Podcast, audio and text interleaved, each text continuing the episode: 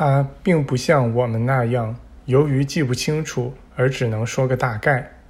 他提到的每个细节，都仿佛让我们把当时的情景又重温了一遍。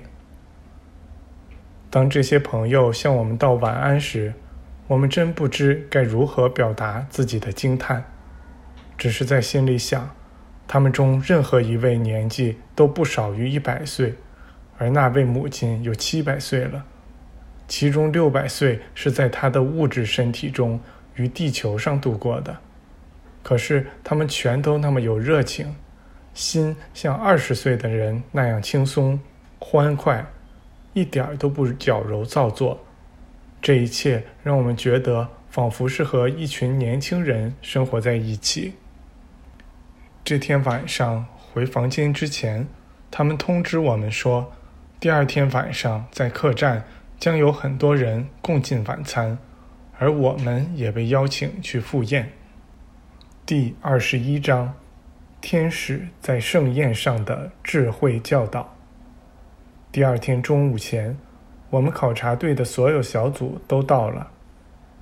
我们一下午都在核对记录，这些记录全都相互吻合，但因为篇幅有限，我无法在此将其复述出来。核对完记录后，有人请我们直接去客栈吃晚餐。到那之后，我们看到有将近三百人坐在一些长长的宴会桌边，人们在大厅一端为我们留了座位，好让我们能看到整个房间的情况。所有桌子上都摆放着精美的白色亚麻桌布及银器、瓷器。似乎要举行一场真正的宴会。然而，整个大厅里只点着一盏小小的灯。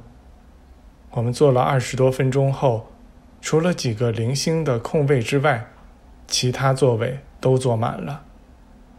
这时，一片深深的寂静在大厅中升起。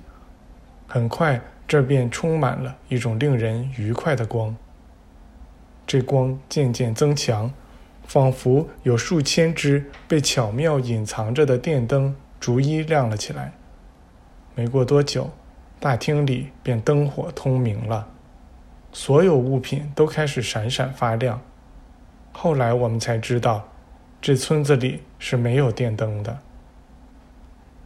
大厅被照亮后，寂静又持续了一刻钟，然后突然仿佛有一团雾凝结住了。我们又听到了昨晚艾米尔的母亲玛丽出现时的那种沙沙声。雾消散后，我们看到玛丽和另外十一个人站在大厅中不同的地方。那十一个人是九名男子和两名女子。我找不出词语来形容这景象的光辉灿烂之美。我可以毫不夸张地说。这些新出现的人就像一群天使，只是没有翅膀而已。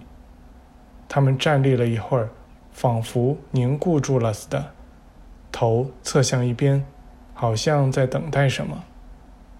很快，一个无形的合唱团突然唱起歌来，伴随着人们所能想象得到的最壮丽崇高的音乐。我曾经听说过天界的歌声。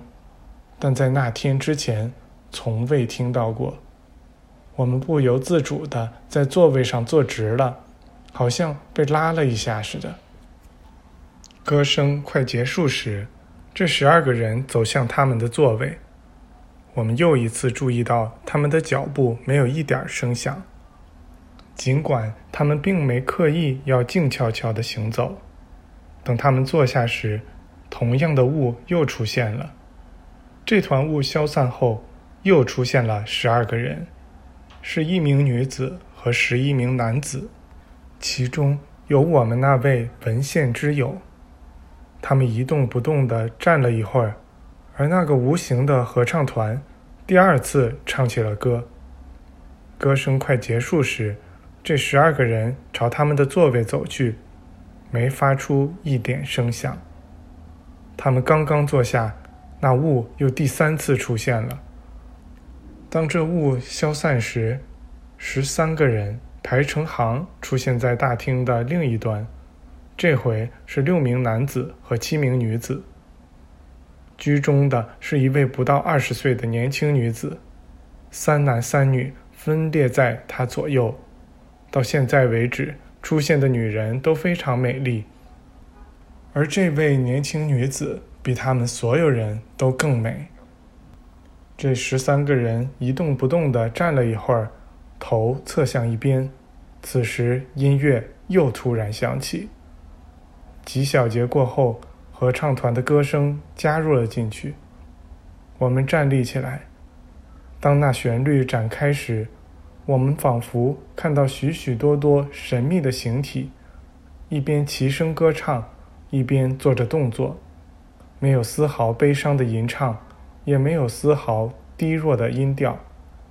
这音乐洪亮的响起，自由而欢快，来自灵魂，又打动着灵魂，将心灵提升得越来越高，以至于我们觉得自己仿佛脱离了大地。